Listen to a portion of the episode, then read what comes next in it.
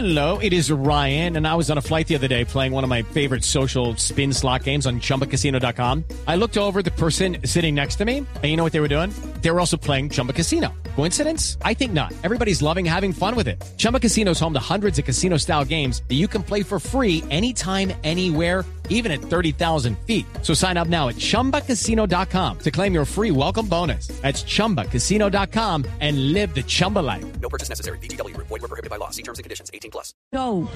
Entre la multitud también apareció un cerdo que participó del recorrido. Las familias aprovecharon para hacer un llamado de respeto y cuidado por los animales. Claro que sí, que cuiden a los animalitos, que los valoren, que ellos también son un miembro de la familia. Cuidémoslos, apoyémoslos, ayudemos también a todas las fundaciones que nos necesitan con todo el corazón. No los maltratemos, ojo con el maltrato a los animales. Hoy en el tercer día de la feria continúan los eventos como la Plaza de las Flores en el Parque Norte y los conciertos del Parque Cultural Nocturno en la Plaza Gardel. Pues mire, nosotros vamos a seguir aquí en familia acompañando la Feria de las Flores y desde luego este especial recorrido con las mascotas. La invitación sigue abierta porque esta noche se realiza el Parque Cultural Nocturno con la Noche Afro en la Plaza Gardel a partir de las 6 de la tarde. Así que están todos invitados. Yo me despido desde Medellín, Carolina Zuluaga, Noticias Caracol.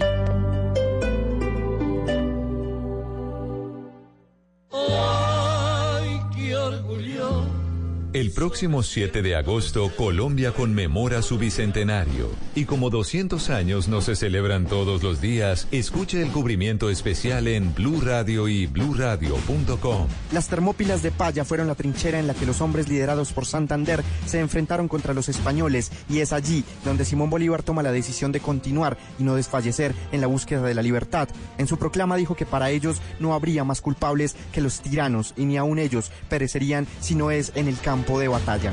Colombia Bicentenaria, nuestra historia, nuestra independencia.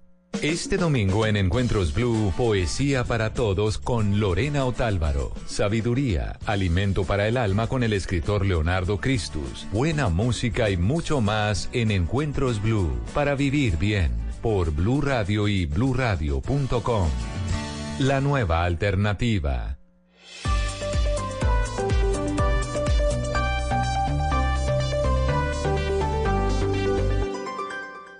Ricarina, Ricarina, Ricarina, es la harina que me fascina. Ricarina, Ricarina, Ricarina, es la harina para todos. De las mejores cosechas del más puro trigo importado, traemos a su mesa Ricarina, la harina fortificada con vitaminas B1, B2, hierro, niacina, ácido fólico y todos los nutrientes que hacen las delicias de sus platos preferidos. Trabajamos pensando en usted. Voces y sonidos de Colombia y el mundo en Blue Radio y bluradio.com, porque la verdad es de todos. Dos de la tarde, dos minutos. Estas son las noticias en Blue Radio. El ejército y la policía desmantelaron un plan de las disidencias de las FARC para atentar contra el personal de erradicadores de cultivos de coca en zona rural de Villagarzón, en el departamento del Putumayo. Los detalles los tiene Jairo Figueroa. Este material explosivo fue localizado en zona rural del municipio de Villagarzón, en Putumayo. El general Juber Aranguren es el comandante de la Brigada 27 de Selva. Logramos la localización de un depósito ilegal que contiene un cilindro de gas armado con ANFO, el explosivo más agresivo que existe en este momento, y 120 kilos de este explosivo ANFO, armado con un sistema de presión para causar daño inmediato. Estamos evaluando con la Policía de Explosivos y el Ejército que el daño que hubiera podido generar está representado en más o menos 120 metros a la redonda de donde hubiera explotado. En este momento se desarrollan operaciones en procura de dar captura a los responsables de estas dos caletas en Mocoa. Jairo Figueroa, Blue Radio. Jairo, gracias. Y los familiares del cucuteño Jorge Iván Cetina, quien fue retenido por la Guardia Venezolana en el momento en el que realizaba la extracción de material en el río Táchira, aseguraron que lograron ya establecer contacto con las autoridades del vecino país. ¿Qué fue lo que les dijeron, Angie Telles? Álvaro Cetina, quien es el hermano del operario retenido, confirmó a Blue Radio que las autoridades venezolanas solicitaron las coordenadas exactas en donde estaba trabajando la máquina, afirmando que la detención se trataría de una equivocación. Eh, no nos dicen delito, nos dicen que puede haber una posible equivocación por parte del ejército de Venezuela. Eso es lo que nos dicen, por eso nos pidieron las coordenadas del lugar donde estaba trabajando la máquina. Pues a nosotros nos parece pues muy mal porque prácticamente a él se lo llevaron fue de territorio colombiano. Yo ya revisé las cámaras, las, las fotografías que tienen allá en la empresa. Se lo llevaron de territorio colombiano, tenemos las pruebas. El familiar de Jorge Iván Cetina espera que la Guardia Venezolana lo entregue a las autoridades colombianas, pues sostienen que a su hermano se lo llevaron desde el territorio nacional. Angie Telles, Blue Radio. Angie, gracias. En Vías ya inició los trabajos de mitigación en la vía que comunica a Medellín con la costa caribe, donde la pérdida de banca en el kilómetro 9 a la altura de Cáceres tiene a punto de desaparecer la calzada, pues el río Cauca cada vez se lleva más tramos de esta vía. La información con Valentina Herrera. Tras más de un año del cierre parcial de la vía de la costa caribe a la altura del municipio de Cáceres, ya comenzaron los trabajos de mitigación para atender la pérdida de banca causada por la erosión y el paso del río Cauca, que hoy tiene incluso a punto de desaparecer la vía. Juan Esteban Romero, director operativo de Invías, explicó que ya se adjudicaron también los contratos para las intervenciones definitivas. Dada la importancia de este corredor vial, hemos desde el Instituto Nacional de Vías eh, adjudicado las obras de mejoramiento de todo el corredor vial, incluyendo las obras de estabilización en aquellos sectores que afectan y han venido afectando el corredor vial. Según el funcionario, en la zona ya se cuenta con el personal necesario para controlar el paso de los vehículos y evitar accidentes. En Medellín, Valentina Herrera, Blue Radio. Dos de la tarde, cinco minutos. Y en información internacional se conocieron más detalles de las masacres registradas en Estados Unidos en las últimas horas. Según las autoridades, una de las víctimas del tiroteo en Dayton era la hermana del tirador. Los detalles con María Camila Castro. A las 8 de la noche habrá una vigilia en el distrito de Oregon para recordar a las víctimas. Por su parte, el secretario de Relaciones Exteriores de México, Marcelo Ebrard, anunció este domingo que el gobierno mexicano emprenderá acciones jurídicas para exigir la protección de los mexicanos en Estados Unidos tras el tiroteo ocurrido en El Paso, Texas, en el que fallecieron al menos tres mexicanos. Y la Cancillería colombiana activó canales de atención para recibir solicitudes de asistencia después del tiroteo ocurrido en Dayton, Ohio. Hasta el momento no se tiene conocimiento de ningún colombiano herido. El consulado de Colombia en Chicago está en comunicación con las autoridades estadounidenses competentes, las cuales informaron que aún no se conoce la identidad o nacionalidad de los afectados. María Camila Castro, Blue Radio. María Camila, gracias. Y hay una buena noticia para el deporte colombiano. Los hermanos Gómez ganaron la medalla de oro para Colombia en surf en los Panamericanos que se adelantan en Lima. Los detalles los tiene el enviado especial de Blue Radio, Juan Sebastián Vargas. Hola Miguel Oyentes, buenas noticias desde los Juegos Panamericanos. La medalla 13 y 14 de oro para el país en manos del surf. Los hermanos Giorgio e Isabela Gómez, nacidos en los Estados Unidos, pero que compiten por el país en esta modalidad deportiva que desde Tokio 2020 será deporte olímpico. Le han dado dos nuevas medallas al país de oro. Oímos a Isabela Gómez. Estoy muy feliz de representar a Colombia. Gracias a mi familia, gracias Comité Olímpico Colombiano. Eh, vamos Colombia. Con estas dos nuevas medallas de oro, Colombia asume el quinto lugar de la tabla de medallería, 14 medallas de oro, 11 de plata, 14 de bronce, pasando por estas últimas a Cuba. Desde Lima, en los Juegos Panamericanos, Sebastián Vargas, Blue Radio. Noticias contra reloj en Blue Radio. Dos de la tarde, siete minutos, las noticias contra reloj en Blue Radio. La noticia en desarrollo, el nuevo gobernador de Puerto Rico, Pedro Pierluisi, se reunió hoy con miembros del componente del equipo fiscal para darle seguimiento a las iniciativas que se han implementado para el desarrollo económico de Puerto Rico. La cifra, un ataque con bomba contra un microbús que transportaba personal de una cadena de radio y televisión afgana mató a dos personas e hirió a otras cuatro, entre ellos un periodista, en Kabul, según las autoridades de ese país. Y quedamos atentos a un adolescente de 17 años que fue arrestado hoy en Londres acusado de asesinato por presuntamente haber arrojado a un niño de 6 años desde el décimo piso del Museo Tate Modern, informó la Policía Metropolitana de la capital británica. El pequeño cayó una altura de 5 pisos y cuando aterrizó en el quinto nivel del edificio, de acuerdo a las autoridades, se encuentra en estado crítico. 2 de la tarde, 8 minutos. La ampliación de estas noticias en blurradio.com. Continúen con Blue Radio. Ricarina, ricarina, ricarina, es la harina que me fascina. rica harina, rica harina, rica harina, es la harina para todos. De las mejores cosechas del más puro trigo importado, traemos a su mesa rica harina, la harina fortificada con vitaminas B1, B2, hierro, niacina, ácido fólico y todos los nutrientes que hacen las delicias de sus platos preferidos. Trabajamos pensando en usted. Esta es Blue Radio. En Bogotá, 89.9 FM. En Medellín, 97.9 FM. En Cali, 91.5 FM. En Barranquilla, 100.1 FM. En Cartagena, 1090 AM. En Bucaramanga, 960 AM. En Tunja, 103.1 FM. En Caldas, 107.1 FM. En Villavicencio, 96.3 FM. En Armenia y el norte del Valle, 94.1 FM. En Neiva, 103.1 FM. Y en Córdoba, 96.0 FM. También en bluradio.com. En Facebook, Blue Radio Colombia. A través de Twitter en arroba Blue. Y en la señal de TDT.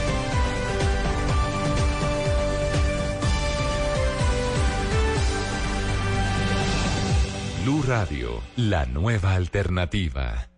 Los personajes, las historias, las anécdotas, las confesiones, las noticias, todos los temas puestos sobre la mesa. Aquí comienza Mesa Blue.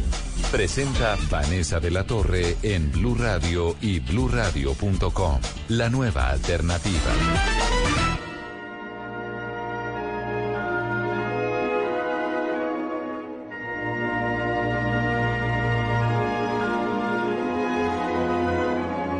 Aquí comienza Mesa Blue y nuestro invitado de hoy realmente que es que le mueve a uno las entrañas de la vida, es tremendo, es Fernando Montaño, que es el único bailarín colombiano que ha llegado a la compañía de ópera y de ballet, pues una de las más importantes del mundo, que es el Royal Ballet, este es el ballet de la reina, para que ubiquemos, y si uno hace una lista de las grandes compañías de ballet en el mundo, ahí tiene que poner a la danesa, a la rusa, a la cubana, a la francesa, a la italiana y la inglesa.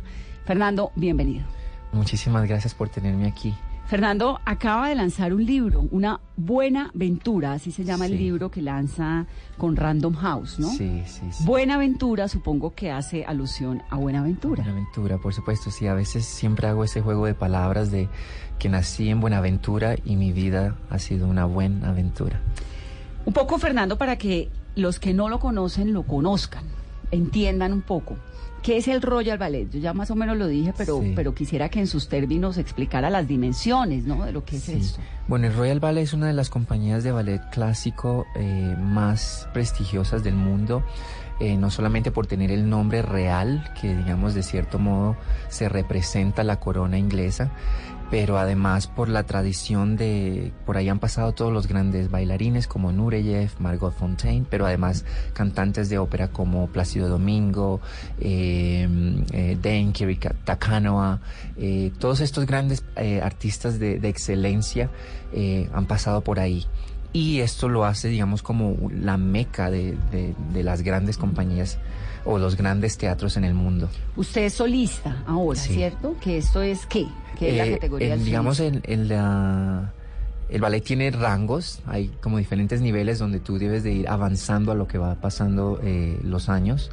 Y, eh, digamos, sí, yo me encuentro en, en la parte de, de solista que haces papeles principales y de solista es como una forma de tantear eh, si tienes, ¿no? Ese, puedes llegar a- a- al, al- al top que es ser bailarín principal. El, el principal.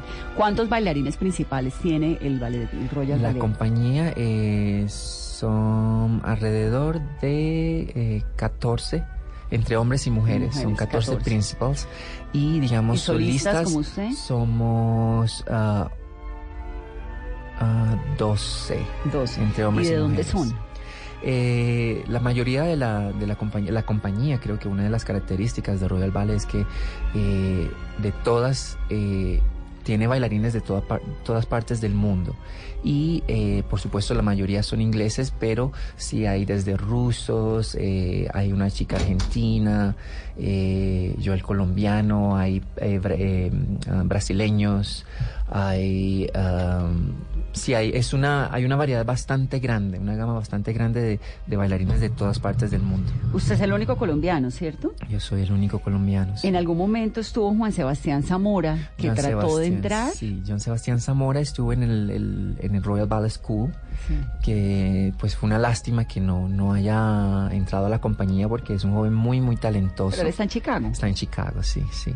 Pero sí, él, él estuvo en la, en la escuela. ¿Y qué hace que uno entre a ser parte de la institución, a ser como parte del elenco del Royal Ballet? Pues eh, creo que son muchísimos factores, eh, porque igual el Royal Ballet tiene una línea, ¿no? un, un estilo de, de- de baile eh, donde se necesita mucha dramaturgia. eh, no solamente ser, digamos, tener la parte técnica, sino también tener esa parte dramatúrgica que, que los ballets se requieren, los ballets ingleses se requieren. Pero además de eso, digamos que a veces son... eh, hay periodos de tiempos, ¿no? En que están buscando tal vez una persona un poco más exótica o una persona un poco más clásica o, o alguien más que, es- que su baile sea mucho más dinámico o tal vez más alto, porque exacto, hay, hay un poquito de, de todo. Entonces todos estos factores unidos eh, se requieren para poder ingresar a la compañía. ¿Usted es la única persona de raza negra en ese ballet? ¿O hay en más? estos momentos somos cuatro, tenemos cuatro, somos cuatro bailarines negros. ¿De sí. dónde son? Eh, los otros, ah, perdón, hay, hay tres ahora. Los otros dos son ingleses y yo soy el único extranjero, sí. ¿Cuál es su ballet preferido? Le voy a poner un ballet. Eh, bueno, mi ballet preferido es Manon, es pre- precisamente porque eh, se requiere de mucho drama y además es un libro de, una cortesana francesa y, este escritor que ella pues le gustan eh, el lujo y por supuesto un escritor no le puede dar esa vida, pero entonces ella prácticamente eh, de cierto modo se prostituye, su hermano la, la, la conduce a, prostituirse, pero igual ella muere en los brazos de él y ese amor digamos es muy pasional. Es, sí. Fernando, hagamos un recorrido por su historia. Usted es de Buenaventura, ¿no? Sí. Creció en un barrio humilde en Buenaventura, en un puerto del Pacífico colombiano lleno de necesidades, Sí. de gente muy talentosa también. De allá es mi amigo Yuri Buenaventura. por Claro, cierto. claro. Pero, pero pues es un lugar que, que requiere todo. Sí. ¿Cómo fue su infancia? ¿Cómo Bueno. salta un niño de Buenaventura a donde está usted hoy? Bueno, yo ah, mis yo viví en Buenaventura hasta los seis años. Ah, digamos que estos primeros seis años de vida fueron mis eh, años más alegres de, niñez, porque pese a las adversidades que tal vez se, se vivían en ese momento, y bueno, ahora pues se viven muchas más, pero para mí fue muy, era muy, muy alegre, ¿no? Fueron muy alegres el, ¿no? el escuchar el sonido de la lluvia, bañarme bajo el agua, correr descalzo, eh, el faro, eh, escuchar el sonido del tren. Incluso eh, yo recuerdo que vi unos indígenas que de algunas em, ah, comunidades cercanas, eh, digamos, ver como todo este, ese mundo tan mágico de, la selva, de, toda esta selva que hay en, en Buenaventura, eh, digamos, son recuerdos muy, muy lindos. Entonces, eh, que ya digamos que ya cuando voy a Cali es esa, belleza que había vivido en Buenaventura cambió a, algo bastante, pues, posiblemente grotesco, porque fue una, un cambio bien rudo. ah, El de Buenaventura. sí, de Buenaventura a Cali. Ah, cuando se va de. Buenaventura a Cali. Sí. Sí. ¿Y, y cuál fue en Buenaventura el, el acercamiento que usted, que usted tuvo hasta los seis años? Entiendo que sale su familia todos para que usted se sí. vuelva bailarín, ¿no? ¿Le Bueno, apuestan a eso? la verdad no sé si fue exactamente por... Sí, a ver, creo que mis padres pensaron que en una ciudad más grande íbamos a tener más oportunidades, no solamente yo, sino pues todos Toda los la hijos. familia. sí. Pero ¿en qué momento en Buenaventura, en medio de esta infancia, usted descubre el ballet? Eh, sí, yo tenía cuatro años en, en la televisión, fue mi primer contacto con, con lo que era la danza clásica y tampoco era tan profesional, eran niños que hacían pasos de ballet en el programa de Nube Luz, Y, y es ahí donde, digamos, hago es- este primer contacto con la danza y, y- y así esa semillita se, se quedó ahí sembrada y porque no fue hasta los 12 años cuando ya finalmente logré hacer ballet. Y ahí a los seis años, a los cuatro años es cuando el papá le, le hace una barra. No, fue un... ah, sí, sí, ya estando en Incol Ballet, ya, sí, ya tenía alrededor de 12 años. Ya había dejado los guayos por las zapatillas de ballet. ¿En algún momento quiso ser futbolista? Pues sí, al inicio a mí me gustaba, pero el problema era am, que llegaba muy adolorido. Porque, pues sí, los golpes y además era demasiado delgado. Entonces, con cualquier empujoncito yo era, estaba en el piso. Entonces, los raspones y todo eso, eso sí no me gustaba. ¿Y en Buenaventura quién vivía? ¿El papá, la mamá? Mi hermanos? papá y mis, mis, mis tres hermanos. Yo soy el menor de tres, tres hijos, de cuatro hijos, perdón. Eh, y digamos que yo fui, yo nací eh, por ah, un error en la naturaleza, porque mi madre ya se había operado las trompas para ah, no tener más hijos. Y bueno, por fortuna algo se Nací. equivocó y nací, sí. sí. Don Juan Rodríguez, su papá, Sí. ¿no? ¿Qué hacía su papá en Buenaventura? Mi papá era cotero eh, en puertos de Colombia. El cotero, sé que hay otro nombre, que mi papá es el que lo usa, pero yo nunca me lo he aprendido. Eh, esquivador. Él eh, levantaba bultos en, en el, en puerto para pues transportarlos a los a los a los a los barcos y, y también lo que se importaba también lo sacaba para el país. ¿Y la mamá? Mi mamá siempre fue ama de casa, sí. ¿Era una familia humilde? Sí, nosotros éramos una familia humilde y digamos que en Buenaventura no éramos ricos, pero vivíamos bastante cómodos, a diferencia de cuando nos mudamos a Cali, que pues la casa era de, de esterilla y pues no estaba, no tenía pues paredes, eh, en fin, era, fue un cambio bien drástico. Cuénteme ese cambio, ¿cómo fue salir de Buenaventura a, a Cali? ¿Por qué lo deciden? Sí, yo creo que mis padres, como te decía anteriormente, ellos querían pues darnos una mm, mejor oportunidades que de las que ellos tuvieron en Buenaventura, en una ciudad mucho más grande. Eh, y, y digamos que salimos ah, en sí en busca de, una, un mejor futuro, ¿no? Para nosotros. Pero, por supuesto, una ciudad mucho más grande, con cuatro hijos, eh, todas las cosas se dificultan eh, porque pues todo es más costoso. eh, pero poquito a poquito, digamos, justo esa casa que después la perdemos, todos pusimos un granito de arena, pusimos un ladrillito para construirla.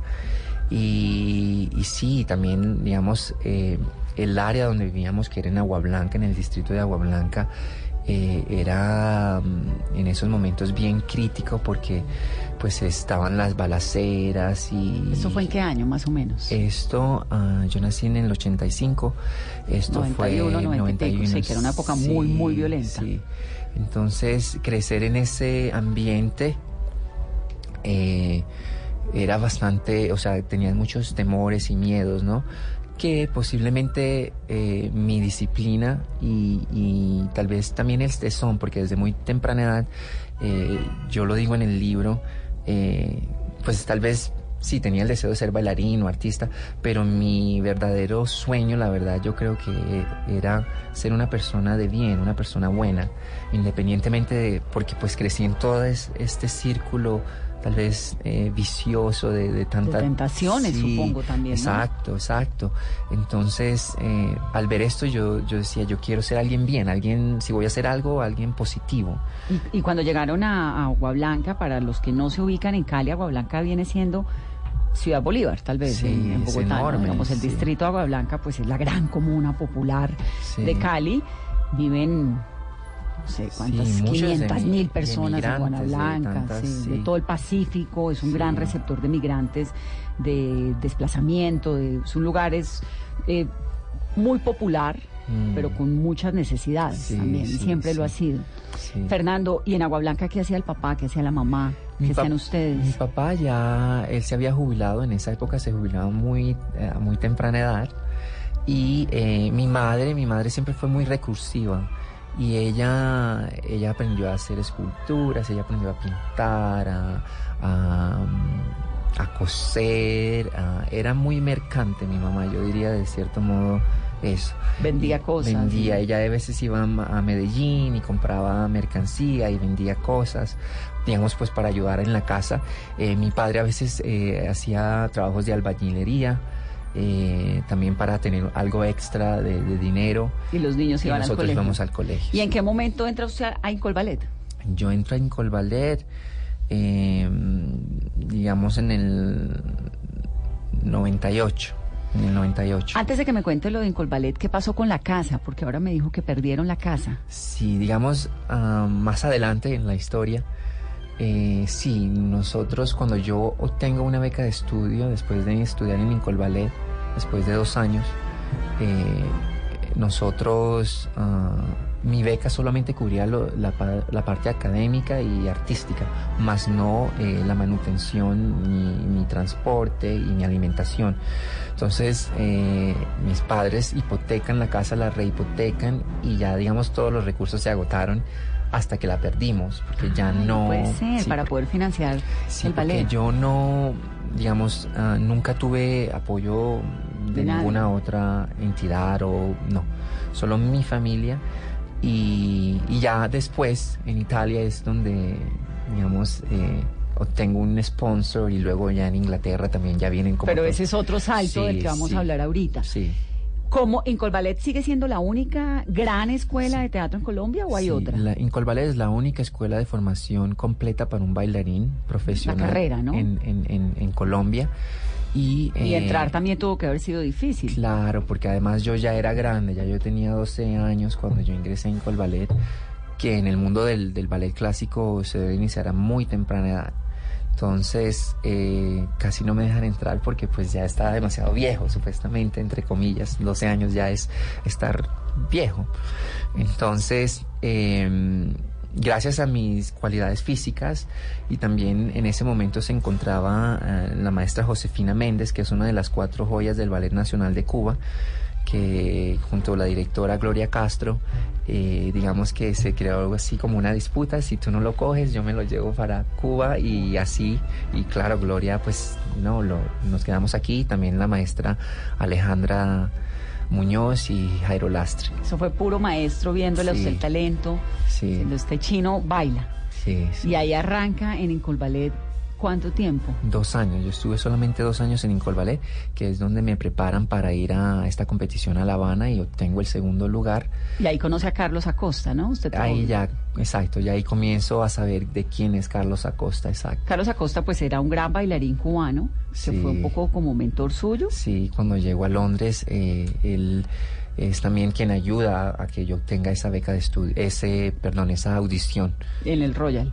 ¿Pero usted conoce a Carlos en Cuba o en dónde? en, en, en el Royal en Inglaterra. En el Royal ya en Inglaterra. Sí. Entonces, ¿qué pasa en Cuba? ¿Usted se va a Cuba a los cuántos años? A los 14 años y ahí vivo cinco años y medio. Me gradué de la escuela. ¿Y esa, esa financiación de ese ballet era que el, el gobierno cubano? Sí, el gobierno cubano y justamente en el último año habían cambiado las reglas de la competición porque de la forma en que yo ganaba la beca era en- comp- compitiendo con otros bailarines y eh, deciden cambiar las, las reglas y hacer la competición cada dos años. Entonces ese último año, que era el, año de mi graduación, me iba a quedar sin beca. Entonces, eh, gracias al sistema político que tiene Cuba y, a- y al pueblo cubano, la verdad, porque mi abuela eh, cubana, ella hace una petición. Así ¿Su de- abuela es cubana? Bueno, yo la llamo abuela porque Ah. es quien me crió todo, es quien me crió Claro, todos ya. esos años que viví ahí en, ¿Usted en vivía Habana. en dónde? ¿Con una cubana? Sí, sí. Eh, después del primer año que fue el más difícil, pero sí después ella prácticamente me adoptó como su nieto. ¿Y usted entonces llega a Cuba en qué año? Yo llego a Cuba en el 1999-2000. O sea, eso es casi periodo especial. Periodo especial y también el, el Lian González. Claro. Sí. Este era el niño cubano. El niño, el balserito. Pero el, el, el- el periodo, el periodo especial. El periodo especial estaba- Durísimo. sí. Claro, estaba terminando y, ya venía Chávez un poco, ¿no? Que, que salva o ayuda, airea. Sí. Refresca la situación cubana, pero era una época difícil. Sí. Eh, ¿Por qué Cuba es tan fuerte en el, en el ballet? El ballet. ¿Por Rusia? Por, exacto, por la conexión con Rusia, eh, que, que siempre han tenido ese eh, contacto. Eh, y además que, digamos, Alicia Alonso y Fernando Alonso, eh, crearon pues esta escuela también con esa eh, tendencia tanto americana como rusa. Sí. ¿Y cómo era la vida de un joven colombiano bailarín en Cuba? En, en esta época, en esta situación. Eh, bueno, eh, por supuesto, al tener solo 14 años y encontrarte sin familia eh, en un país extranjero, aunque es Latinoamérica, pues hay muchísimas dificultades en el sentido que pues no se es tan maduro para tener algunas, tomar algunas decisiones. Y eh, pues personas se pueden aprovechar, o, pero digamos fue un, un cambio bastante drástico en el sentido que bueno, en- aquí en Colombia tú sabes que tú sales y puedes parar el bus en la calle, en no, pues cualquier tienes lugar. al papá de la mamá allí. ¿no? Exacto. En, en La Habana pues están esas colas enormes, eh, eh, no, la escasez de comida, porque a veces aunque se tenía el dinero, pues había escasez. Entonces... eh, O sea, a usted le tocó la libreta de racionamiento de comida. Sí, sí, sí. Y, y además teníamos una señora que, que venía del campo y ella nos traía mm, pues las cosas básicas, ¿no? Un poco de, de huevos, carne, leche, que por supuesto era ilegal, pero era una forma de sobrevivir, que es una de las cosas que yo más resalto del pueblo cubano, eh, que son muy eh, eh, recursivos, son muy recursivos y proactivos, porque de tampoco a veces crean mucho. ¿Con quién vivía? Ese, eh, a ver, después del primer año viví con, con la abuela, con mi abuela Aide, Aide Montoya Tornés.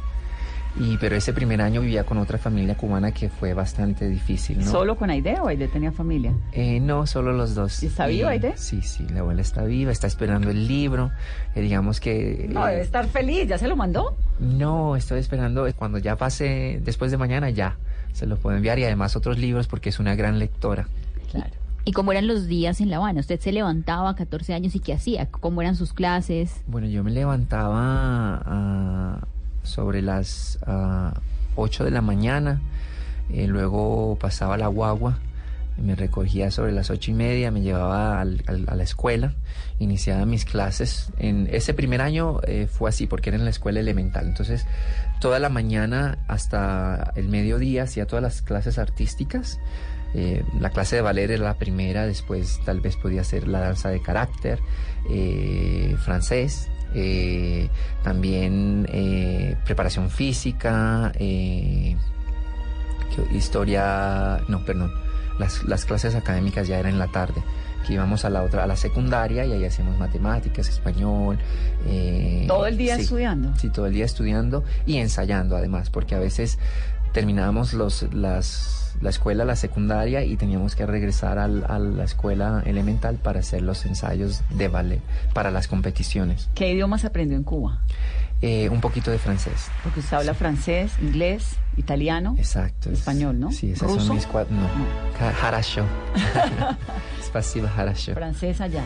¿Cómo, ¿Qué ocurre después? Entonces está en Cuba, aprende un montón, me supongo que perfecciona la técnica, ¿no? Claro, claro. Digamos, ¿usted tiene físicamente unas condiciones especiales para este talento? Sí, a ver, yo digamos que para haber iniciado tan tarde, digamos, tenía la flexibilidad eh, y tal vez la fisionomía, ¿no? De las extremidades largas, del cuello largo, delgado, que siempre eso ayudan en, en lo que es el, para el ballet clásico.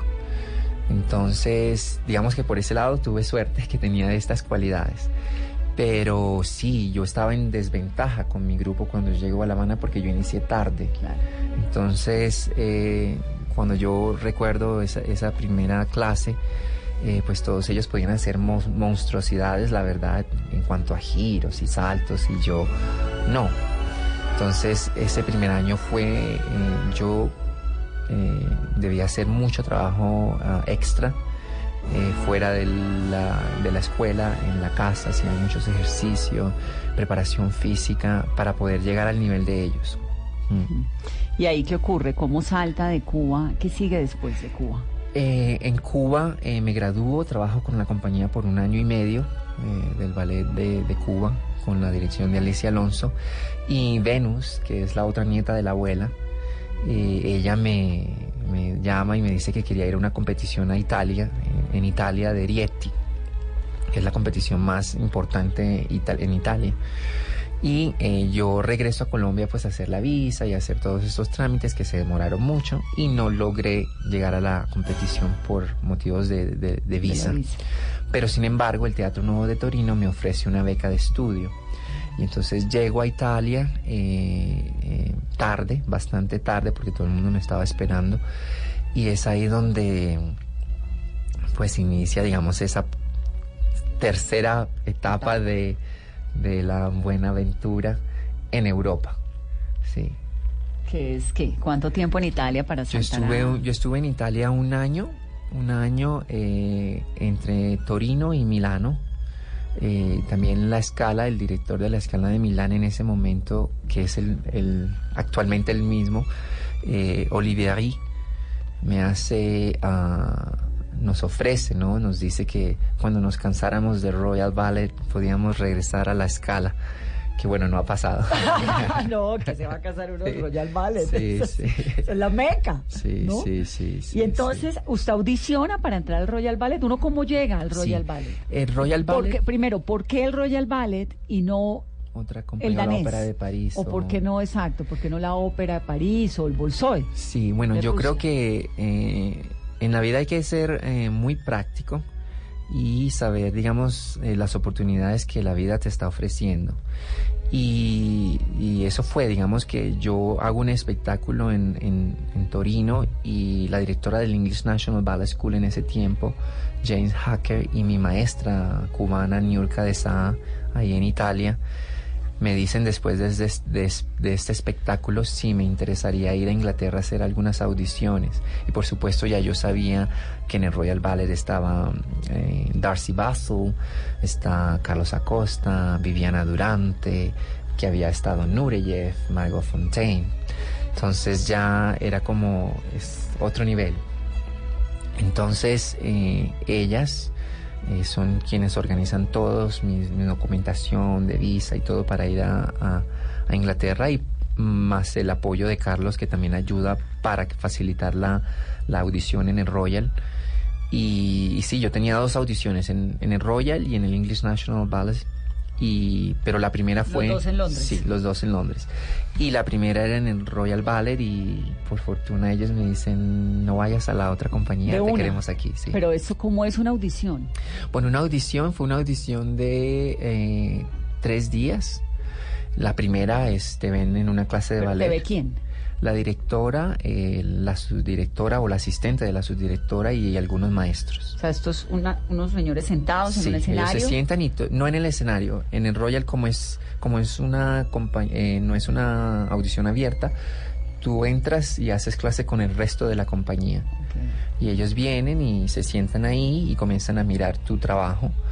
Eh, y luego, después de esa clase de ballet, que fue lo primero que ellos vieron, nos dicen, eh, nos ven una segunda vez, un segundo día en otra clase, y en el tercer día ya nos dicen que nos quieren ver bailar.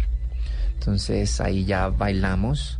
ah, ¿Bailamos qué? ¿Uno decide qué pone? Sí, tú decides lo que tú hayas preparado ¿Y qué para mostrar. Nosotros bailamos, yo fui a hacer la audición con Venus juntos y hicimos el, el padre de Paquita y, y fue también dramático porque pues la música no funcionó y, y no hablábamos inglés. Ay, qué nervios. eh, Entonces, Venus es italiana, ¿no? Venus es mitad italiana, mitad cubana. Sí. ¿Y Venus todavía está en el Royal también, Venus? No, Venus no, desafortunadamente no, no, continuó pasó. en la compañía después de... Pero entró. de sí, entramos juntos, pero después de seis meses ella no, no le dieron el contrato permanente y ahora se encuentra en Hong Kong, Hong Kong Ballet, sí.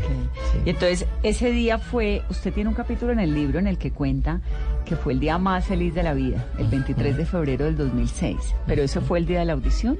No, esto fue el día donde ya, ya estaba dentro de la compañía, pero era la primera vez porque cuando uno entra eh, nuevo en la compañía, pues eh, lo que te decía de los rangos, tú solamente eh, eres, estás ahí parado o, o eres el que lleva el pony o el que lleva el- como los tintos, ¿sí me entiendes?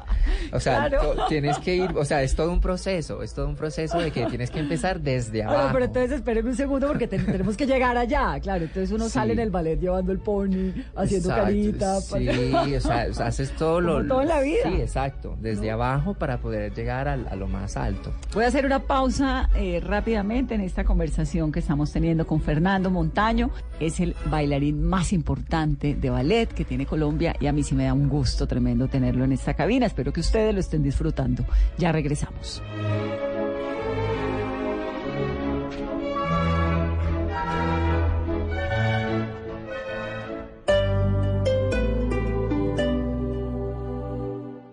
Quitemos el odio y el rencor de nuestras vidas. Perdonemos para que Colombia sea 100% solidaria. Te invitamos a que el próximo domingo 25 de agosto dibujes en tu cuerpo o en una camiseta tu valor más humano y sal a la gran caminata de la solidaridad. Descarga la app Caminata Digital, disponible en App Store y Google Play. Patrocinan Bancolombia, Cruz Verde, Condones Piel, De Todito, Colsubsidio, Grupo Argos, Apoya, Ministerio de Cultura, Participa, Alcaldía Mayor de Bogotá. Te amo Bogotá. No, si quiere escuchar mis intervenciones mundialistas, ahora es más fácil, desde las 2 de la tarde, de lunes a viernes, Blog Deportivo. Está la segunda que es azul más clarita. Siempre ha sido azul. Y la, Bueno, ter- la mayoría de- La mayoría de veces. La, la mayoría, sí. tercera es verde oscura. ¿Trae hueco para el cuello? Trae hueco para el cuello. Y tiene un escudo. Más tiempo, más deportes, más fútbol. Blog Deportivo, el único show deportivo de la radio. Lunes a viernes, 2 de la tarde. 2 de la tarde, más temprano. Blog Deportivo, Blue Radio, la nueva alternativa.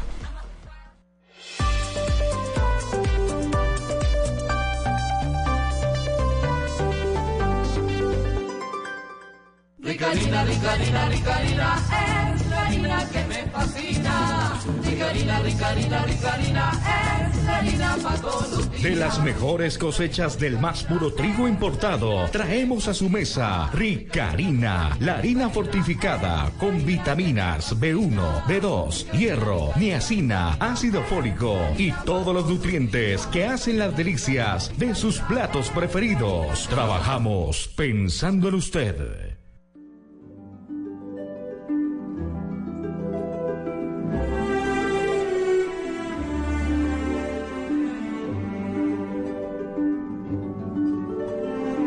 Continuamos en esta conversación, estamos hablando de ballet, de sueños, de vida, de Buenaventura, de Buena Ventura, que es el nombre del libro de Fernando Montaño. Fernando, no me quiero saltar la parte de la audición porque es que me emociona. Entonces, la audición son tres días. Y uno baila, hace la clase, no sé qué. Y usted llega por la noche y qué, qué angustia.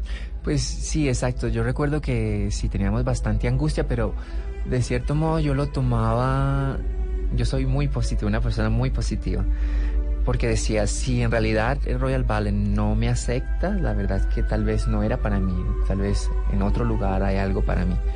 Entonces yo recuerdo que al finalizar del baile y toda la audición, eso nos decíamos, porque creo que habíamos dado todo, el máximo, y si la verdad no nos aceptaban, eh, no era para nosotros. Entonces, eh, sí, digamos que estaba ansioso, pero al mismo tiempo también estaba pues con los pies en la tierra de que podía ser, podría ser algo no tan positivo. ¿Y era la primera vez que visitaba Londres? La primera vez que visitaba Inglaterra y Bueno, Londres. sí, Londres, que es esta Sí, cosa, ¿no? mega. La mega, sí. Sí, mega ciudad. Mega ciudad, del imperio de verdad. Sí, sí. Y entonces eh, se acaba la audición, tercer día le dicen, Traiga no vayas al pasaporte". English. Sí. Traiga el pasaporte mañana. Sí. Y de una. Sí, ¿Y ahí sí. qué te ofrecen? Eh, ahí es donde ya me ofrecen que ellos quieren que yo haga una gran carrera y pues que eso es lo que ha estado pasando en todos estos años. ¿Eso fue cuándo? ¿En el 2000 qué? En el 2006. Seis. ¿Y ellos cómo funciona? ¿Le dan a uno como unos meses mientras entra y luego lo van, lo contratan o cómo es? No, supuestamente, eh, que es también bastante inusual, cuando tú haces una audición, ellos se toman unos meses en darte la respuesta. Posiblemente como el día siguiente yo iba al English National, ellos tal vez pensaron, si lo ven los otros, seguro también le ofrecen, y entonces es mejor cogerlo, decirle de, de una vez. Y, pero si tú tienes seis meses de prueba, eh, donde sí te están probando cómo tú te encajas dentro de la compañía y cómo eh, bailas, cómo es tu, tu ah, eh, relación con, con el resto de la compañía. Y ahí sí ya te dan un contrato, después de esos seis meses te dan un contrato permanente. ¿Por cuánto tiempo? Vida. Eh, Ah, Nosotros podemos ir en, en pensión, a menos de que hagas algo muy malo o que decidas irte. Exacto. O sea, Y ahí ya entraste como solista. Entré, no, yo entré como cuerpo de baile, después como Ah, bueno, corifeo. como el, el niño que lleva el, Sí, el- exacto. Por, el e- pony. por eso regresando al, al capítulo? capítulo? del libro, al primer capítulo del libro eh, que inicia así, que era un día más feliz, porque en ese día yo ya iba a iniciar, ya no estaba pues llevando el tinto o sacando el pony, sino pues iba a bailar como tal, ¿no? Iba a saltar, iba a mostrar un poquito más de, de lo que puedo hacer. Entonces, eh, por eso estaba tan contento. Pero también estabas adolorido. Sí, tenía mucho dolor porque eh, mis había una compañera canadiense que nos estaba visitando y eh, pues como apenas nos estábamos recién mudados y estábamos en un ático, un ático lindísimo ahí en Soho y pues lo estábamos amoblando y eso. Teníamos solo la cama, pero era para dos, Venus y yo. Y teníamos esta visita, esta amiga mía, Ca- Caroline Rose, eh, que estaba audicionando en la compañía. Y entonces, pues yo como caballero le ofrezco mi lugar a la cama y, y yo entonces estaba durmiendo en el piso y sí, estaba muy, muy adolorido esos días, sí. ¿Y esos primeros seis meses cómo fueron? El acoplarse a la compañía, a sus compañeros. Pues fueron súper difíciles. ¿Por qué? Porque yo no hablaba inglés. Entonces, eh, aunque la lengua del ballet es francesa, todos los pasos están escritos en francés porque pues nació en el siglo XVI bajo el reinado de Luis XIV. Eh, eh, digamos, eso lo sabía, lo sabía hacer las clases, pero en un ensayo cuando te dicen ve a la derecha o ve a la izquierda, go to the right, go to the left, y tú vas al lado equivocado y golpeas al otro bailarín y el otro bailarín te mira como, "Ah, ¿qué estás haciendo? Entonces, eh, el, el- el tener que buscar una casa, eh, hacer tu cuenta de banco, eh, todo eso sin la lengua lo hacía muy complicado, muy, muy difícil. Entonces, esos primeros meses fueron bien pesados. ¿Hay racismo dentro del ballet en los compañeros? A ver, yo no diría eh, racismo, hay mucha envidia y hay mucha, eh, porque el, el puesto que, el, tu, tu, ¿cómo se dice? Tu, tu lugar lo quiere, lo quiere el otro, ¿no? Si te dan un papel principal, el otro también lo quiere. Entonces... Pues no envenenaron al del ballet. Sí, le echaron ácido. Del o sea, bolso. Ah, bueno, le echaron ácido. Sí, o sea, digamos, hay mucha, eh, hay mucha envidia, hay mucha intriga en ese sentido porque es, es, el ballet es todo lo que hacemos en contra de la naturaleza, la verdad. Todos los movimientos, esforzamos nuestros cuerpos al límite, entonces todo el mundo quiere llegar, pero pues no todos podemos. Entonces, eso crea un ambiente bastante competitivo que crea esta eh, rivalidad como tal. eh, digamos, en cuanto a racismo, a ver, yo diría que todavía hay pocos exponentes de bailarines negros en las grandes compañías, eso sí. Eh, no sé necesariamente si es porque eh, al haber tan pocos exponentes, pocos se atreven a hacerlo, ¿no? O, eh, y también si creo que todavía hay personas que, que pueden ver un poco más difícil eh, en un en, en, eh, ver digamos hacer un príncipe que sea un príncipe negro todavía se Ah, lo eso- eso piensan un para allá poqui- iba. se lo piensan todavía un poquito más para ver cómo se ve dentro de todo el contexto de- de- del grupo y de la compañía entonces a veces sí se puede ser un poco más difícil mm, el proceso es más eh, difícil porque Pero, pero te parece más difícil lo otro. Sí. Que es una cuestión como de envidia, de verdad, Sí. ¿no? Es que le- leí lo del, lo del ruso y me llamó un montón la atención, que le echaron al principal bailarín del Bolshoi en Rusia ácido en la director, cara, al al director. director, sí. Sí, en algún momento. ¿Eso Y- fue por qué? Por... Exacto, porque es, competencia. es- sí, eran, eh, aparentemente eran unos celos de eh, que una bailarina le dieron un papel a una bailarina y la otra chica lo quería y el novio se metió en medio de la discusión y hacen esta cosa de vandalidad. Eso es una tragedia, exacto. ¿Y te pasó algo en algún momento que, no sé, te escondieran las zapatillas? Sí, que sí, sí, sí, que también era, pues fue duro para mí porque no podía expresar con palabras como decirle, "Ah, ¿qué estás haciendo? ¿No? O si veía a alguien. Exacto. Entonces, eh, en ese sentido, eh, pues sí, yo me escondía a llorar solo. Pues yo no lloraba delante de nadie porque eso sí. eh, hay que ser fuerte, ¿no? El ballet, la gente dice por lo general que el ballet es para las mujeres, pero en verdad no. Eh, se necesita tener mucho tesón, eh, mucha personalidad para, digamos, sobrepasar estas cosas eh, que, que el ser humano eh, desafortunadamente tenemos. ¿Qué fue lo que te pasó? ¿Qué te hizo llorar? Me, a mí me escondían las zapatillas, eh, la ropa de ballet se me desaparecía. Y entonces me se me desaparecía esta semana, entonces me aparecía luego la otra. Y era, digamos, como un juego de, de- de escuela, ¿no? Porque, digamos, yo, la mayoría del- de los bailarines de la compañía, aunque hay extranjeros, muchos pasan por la escuela del ah, Royal Ballet School. Y yo no hice el Royal Ballet School, yo vine desde afuera.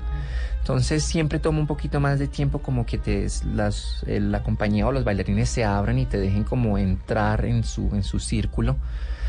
Y, y sí, eh, digamos que, que posiblemente pues me veían como el, el, el de afuera, ¿no? Entonces hacían como estos juegos de, de niños que, que la gente hace a veces de, sí, de, Bueno, para pues, juego, desestabilizarme. Sí, sí, claro. Sí, porque sí, de verdad que sí lograron desestabilizarme porque no, pues yo me escondía a llorar y hasta un momento que ya el, el direct, el subdirect, el, perdón, el manager pues me vio, él sí me vio, porque yo se lo comenté a una de las secretarias y ella se lo comentó al manager y él habló con la compañía y ahí ya se pararon un poco las cosas, porque ¿qué pasaba?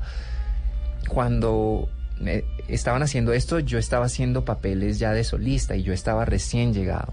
Entonces, por supuesto, eso crea celos a los que llevaban años antes de que yo llegase y que ellos no hayan tenido esas oportunidades tan rápido. Entonces, eso es, eso es digamos, eso es la- el el motivo por el cual esa reacción tenemos a veces los bailarines. Fernando, y en medio de esa rivalidad, esa competencia, al final terminan creando una relación de amistad, porque todo el tiempo juntos. Sí, digamos, bueno, yo tengo pocos amigos dentro de la compañía, pero sí es verdad que compartimos mucho, o sea, nosotros pasamos casi las 24 horas juntos, porque es desde las mañana, digamos, desde las 10 y media de la mañana hasta las 10 y 10 y cuarto de la noche muchas veces. Entonces sí, compartimos mucho tiempo. Eh, yo personalmente sí trato de tener una vida fuera de- del mundo de- del, del Royal Ballet, porque me parece que es mucho más sano, porque si no eh, estaría viviendo en, digamos, en nuestra burbuja, burbuja, claro. que es este mundo mágico y bello que es el, el ballet y el teatro. Pero entonces, en realidad, eh, mis amigos, la verdad, eh, son personas que no tienen absolutamente nada que ver con el ballet. Eh, desde, no sé, un manager de restaurante o sí, de todo, un poco una Sí, mezcla de todo. un poquito como sí. de la vida. Y que en realidad también que, que te, sí, que pongas los pies en la tierra de que, que hay un, estamos viviendo un mundo donde, no sé, tanta emigración, tanta polución, pol- eh, eh, sí, eh, contaminación, eh, que estas cosas también son importantes. Sí.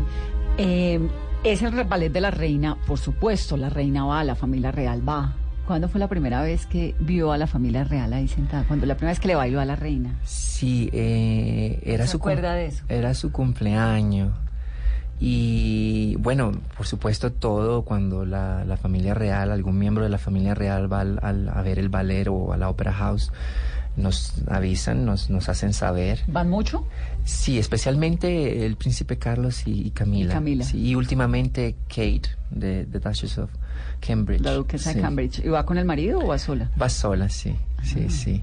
y Eh, a ustedes les dicen, hoy viene la duquesa, hoy sí, viene la reina. ¿La sí. reina va bastante o no tanto? La reina, ella va en, en ocasiones específicas, sí. Pero sí, esa primera vez que la conocí, por supuesto, eh, pues estaba emocionado porque, pues uno, estos personajes, la verdad, uno los ve como fairy tales, ¿no? No, pues Como- claro, ese sí. cuento de hadas, pero además es porque es la reina de Inglaterra, ¿no? Exacto. Y ella va al camerino y saluda o Ella esto es viene en el escenario. no, ella viene el backstage en tras bambalinas y pues toda la compañía nos alineamos por jerarquía y ella pasa y saluda a todas las personas, con algunas personas eh, pues se queda hablando un poquito más o menos, pero sí, eh, ese día sí, ella estaba vestida toda de blanco, con sus guantes y, y una de las cosas que me impresionó, que yo lo digo en el, en el, en el libro, cuando esa primera vez que la conocí, es su piel, su piel que a pesar de que es una señora de bastante mayor, tiene una piel muy muy suave, muy... Dicen sí. que está conservada en Ginebra. Sí. Yo conservo la esperanza y trato de copiarla. ¿Y con usted de pronto cruzó algunas palabras, la En reina? esa primera ocasión no, solamente la saludé. ¿Y después sí? Sí, después sí, sí, sí. ¿Y qué le pudo decir o qué hablar? Bueno, yo como no hablaba tanto inglés, yo no hablaba, o sea, yo solo la saludé, le dice eh, la reverencia y le dije que era un placer. Es- my pleasure. Sí, sí. Ah, Le- les dan eh, una etiqueta, cómo saludar a la reina. Viene, hay que hacer hay- esto. Si hay una etiqueta, el problema es que yo nunca la supe. Porque, a ver, yo a veces en el libro es, es curioso, porque la compañía es tan grande que, por supuesto, pues yo era el único que no hablaba inglés en ese momento. eh, que a veces creo que ellos asumen como que tú pues ya estás bien, o sea, estás ya eh, establecido en la compañía. Y la verdad no, la primera vez que eh, yo conocí al príncipe Carlos, yo estaba súper nervioso porque era en su casa de campo a propósito. que ¿Fueron a había- una presentación o qué? no, él invitó a toda la compañía de Royal Ballet a, a su casa de campo a tomar mm, como un, un aperitivo o algo así. ¿Y qué toman? No, este cuento siempre tiene Bueno, yo ni tomé porque yo no tomo. ¿Pero qué les ofrecen? Bueno, champán, ¿Y qué les claro, champaña, canapés y sí, todo súper organizado con sus ah, meseros, todo de verdad que es... Exquisito. Sí, es muy, muy exquisito y muy bien organizado todo.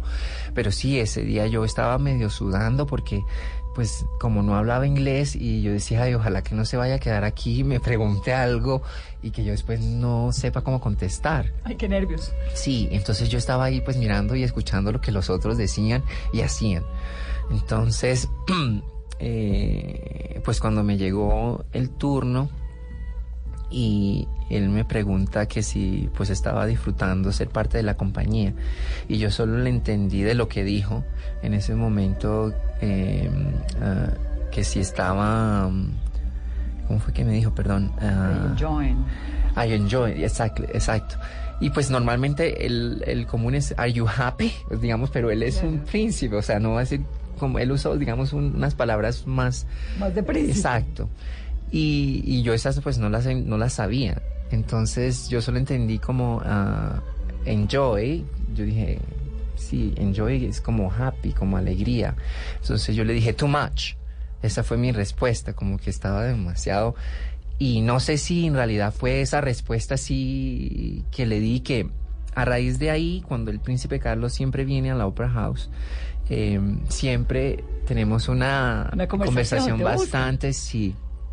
Y muchas veces los bailarines dicen, oh, the best friend of Prince Charles.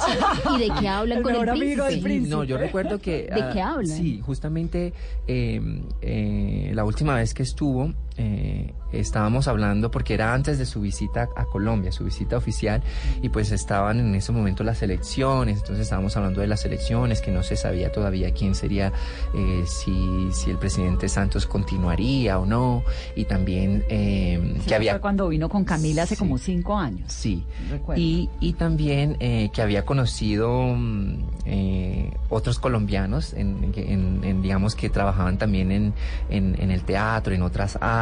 Entonces, sí, de verdad yo les tengo muchísimo respeto y, también, no sé, eh, pues me siento eh, no privilegiado, pero sí agradecido que de cierto modo sí tenemos una conexión eh, pues muy buena y, y, y sí, no, es, es, es surreal la verdad. Sí.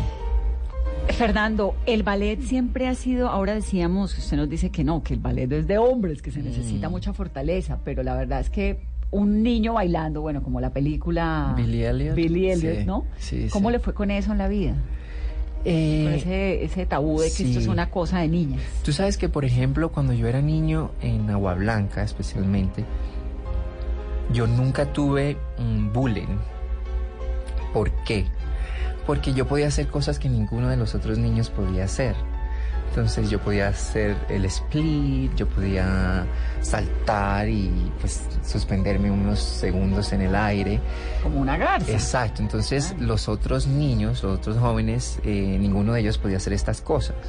Entonces, en ese sentido eh, sentía más que como crítica de bullying o algo así, era mucho más como de admiración, de que, uy, mira, él puede hacer eso, uy, qué bacano, qué chévere. Eh, sin embargo, por ejemplo, mi padre, yo lo, lo, cuento en el libro, él sí sufría más bien el bullying por sus amigos que sí le decían, ah, pero es que es ballet de, de niñas y esto y lo otro. Entonces, sí. Pero no, eh, en realidad, en ese sentido yo he sido eh, afortunado que no, sí, no tuve esa, sí, ese problema. Que muchos otros sí, sí lo, lo han tenido, sí. Sí. Ahora, hay un personaje en su vida importante, Vivian Westwood, ¿no? Uh -huh. Es una gran diseñadora, pues, inglesa. ¿Cómo sí. conoció a Vivian Westwood? Porque ella un poco lo termina adoptando, ¿no? Abrazando. ¿Son muy amigos? Sí, sí, sí.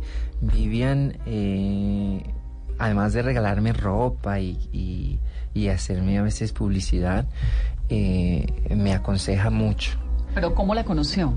Eh, a Vivian la conozco, yo estaba yendo a, a, a, mis ensayos en la Opera House, estaba un poco medio tarde y estaba casi que corriendo para no llegar tan tarde al ensayo. Y eh, Mark Stevenson, que es un conductor de orquesta, estaba trabajando con Vivian en ese momento y él sí me, me paró ahí uh, en, enfrente de Covent Garden Station, la estación de Covent Garden del metro, y me preguntó que si era bailarín o modelo. Entonces yo le dije... Eh, and a dancer with Covent Garden con el Royal Ballet. Un bailarín del Royal sí. Ballet. Y, y, ya, esa fue, digamos, mi conversación. Y luego a los meses, como unos 3, 4 meses, ellos vienen a ver La Bella Durmiente. Y yo estaba en el cuerpo de baile y estaba haciendo eh, el vals de, del, de La Bella Durmiente. Y aparentemente esto me lo cuenta Mark, que Vivian, él pues me señala y le dice, mira, este es el chico que había visto en la ¿Lo calle. quería como modelo, tal vez? Sí, porque sí, ¿no? estaban trabajando en un proyecto donde quería, Vivian quería hacer un pequeño, poner en, en el medio del show, eh, poner un ballet, un pequeño ballet. Y, eh, y no sé, Vivian también es una de sus características que es eh, muy diversa, ¿no? Eh, es, es, Pero maravillosa. Sí, entonces eh, decide hacer este, este ballet, eh, me, me, da la, la, oportunidad de hacer la coreografía y bailar en él. Eh, era en un, el desfile de modas. En el desfile de modas. ¿Eso sí. fue que para la Semana de la Moda en Londres? Eso fue, eh, sí, era justo antes de la Semana de la Moda, pero además era una, un evento caritativo para la